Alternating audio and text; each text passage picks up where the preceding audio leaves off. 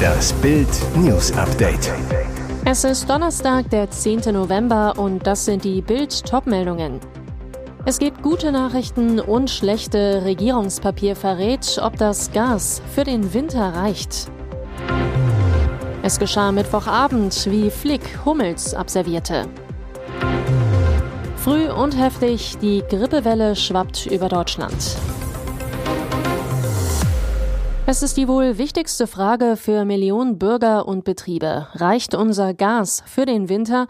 Im neuen Lagebericht Gasversorgung versucht die Bundesnetzagentur darauf eine Antwort zu geben. Die Gasversorgung in Deutschland ist im Moment stabil, heißt es in dem brisanten Papier. Aber die Lage ist angespannt und eine weitere Verschlechterung der Situation kann nicht ausgeschlossen werden. Eine gute Nachricht vom Gasmarkt. Aufgrund des milden Herbstes und deutlich sparsamerer Mieter und Hausbesitzer ist der Gasverbrauch in Deutschland im Vergleich zum Vorjahr um rund ein Drittel zurückgegangen. Eine schlechte unter Unternehmen und private Verbraucher müssen sich auf deutlich gestiegene Gaspreise einstellen, heißt es in dem Papier. Denn sobald die Heizsaison beginnt und die Gasspeicher sich leeren, steigt auf dem gesamten Kontinent die Nachfrage nach Gas.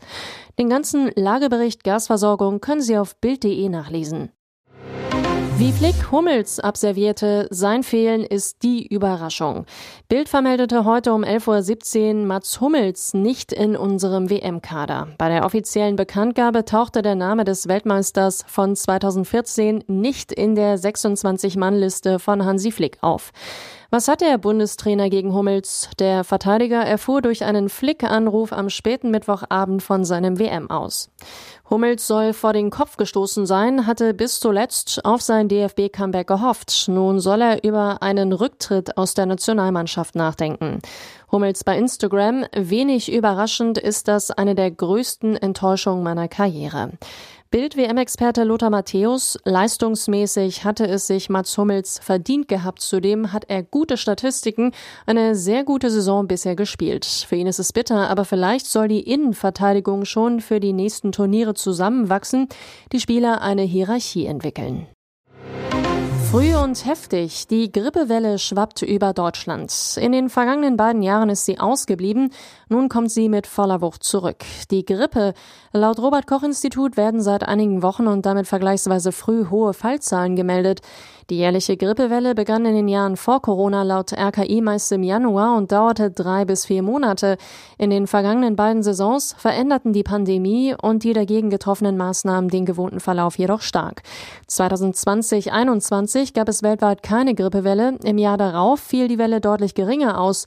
Erst nach den Osterferien und damit sehr spät gingen die Meldezahlen etwas in die Höhe.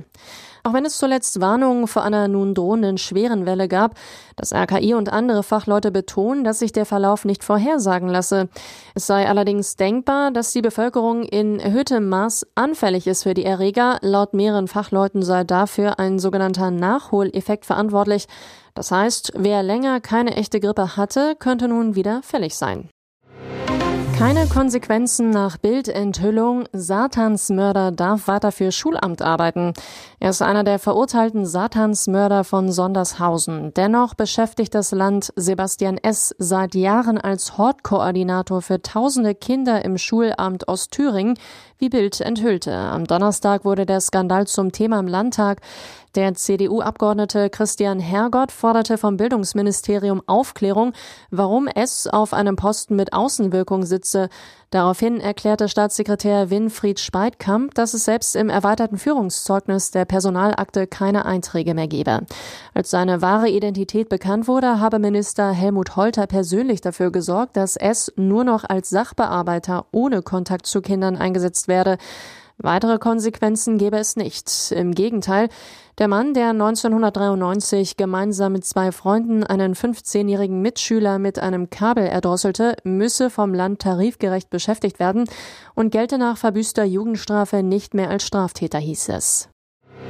Da staunt nicht nur ihr TV-Bauer Antonias sündiger Nacktwunsch. Antonia Hemmer und Bauer Patrick Roma waren im diesjährigen Sommerhaus der Stars ein polarisierendes Pärchen, schockten Zuschauer mit ihrer Beziehung. Er machte sie wiederholt fertig, beleidigte und demütigte sie vor ganz Deutschland, während sie es einfach über sich ergehen ließ. Nun will Antonia mit etwas anderem als ihrem Auftritt im Sommerhaus für Furore sorgen. Ihr großer Traum, ein Nackedei-Auftritt, bei dem sie sich hüllenlos zeigen und nicht nur ihrem Bauern den Kopf verdrehen will. Für die sexy posende Influencerin ist natürlich das Kult Nackedei-Heft Playboy der perfekte Ort. Auf Instagram verrät Antonia in einer Fragerunde auf die Frage eines Fans, ob sie sich für den Playboy ausziehen würde. Ja, auf jeden Fall wäre ich nicht abgeneigt. Ihr wisst ja, ich hatte schon mal einen Erotikkalender, den ich vor zwei Jahren rausgebracht habe. Mit dem Playboy habe sie damals schon in Kontakt gestanden, ergeben habe sich aber nichts. Das könnte sich nun ändern.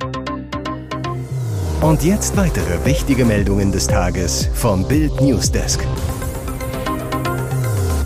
Er gönnt sich den Spaß, aber ein flaues Gefühl im Magen gehört dazu. Twitch-Streamer Knossi traut sich in die Schüssel. Er geht am Samstag bei der großen VOG-WM an den Start. Bammel? Ein bisschen schon.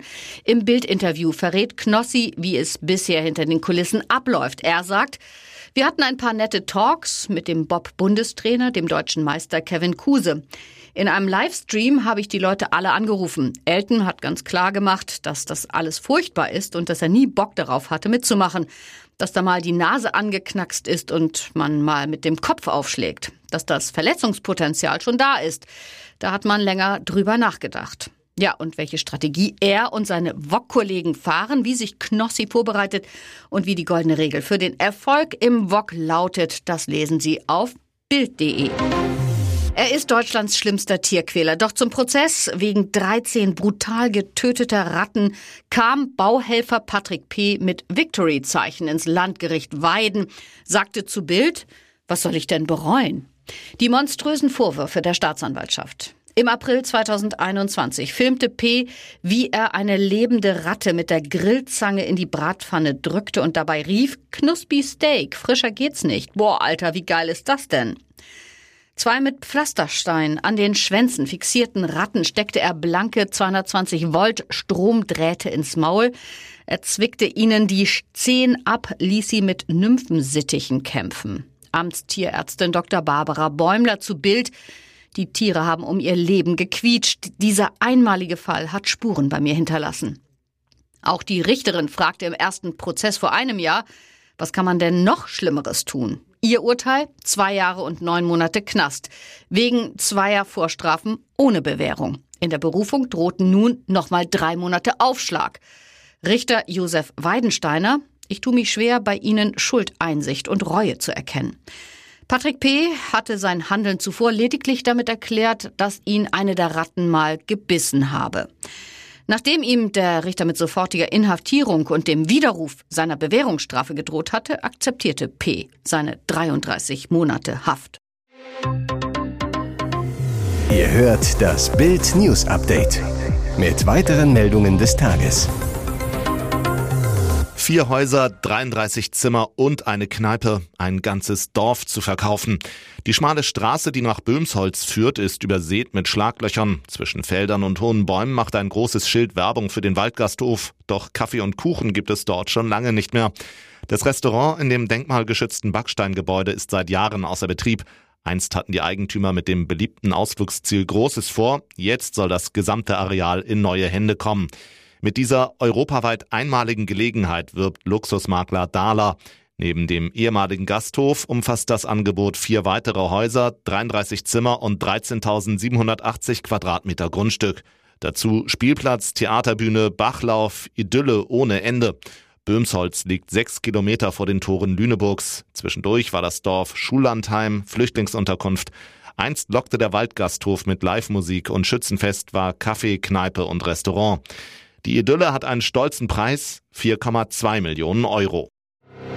Bayerns Ministerpräsident Markus Söder will die Quarantäneregeln für Corona-Infizierte lockern und auch Menschen ohne Symptome das Arbeiten erlauben. Wir sind der festen Überzeugung, die Quarantäne muss angepasst werden, sagte der CSU-Vorsitzende der Augsburger Allgemeinen vom Donnerstag. Ich glaube, dass wir inzwischen in einer endemischen Phase sind durch das hohe Maß an Impfung. Die Pandemiephase sei überwunden. Deswegen werden wir jetzt in Bayern, möglicherweise mit anderen Ländern zusammen, die Quarantäneregeln neu schreiben, sagte Söder. Der bayerische Regierungschef strebt dabei ein gemeinsames Vorgehen mit Baden-Württemberg an. Wir bleiben immer vorsichtig, wir appellieren zum Impfen, aber wir werden die Quarantäneregeln zusammen mit den Kollegen aus Baden-Württemberg anpassen. Weitere spannende Nachrichten, Interviews, Live-Schalten und Hintergründe hört ihr mit Bild TV Audio. Unser Fernsehsignal gibt es als Stream zum Hören über TuneIn und die TuneIn-App auf mehr als 200 Plattformen, Smart Speakern und vernetzten Geräten.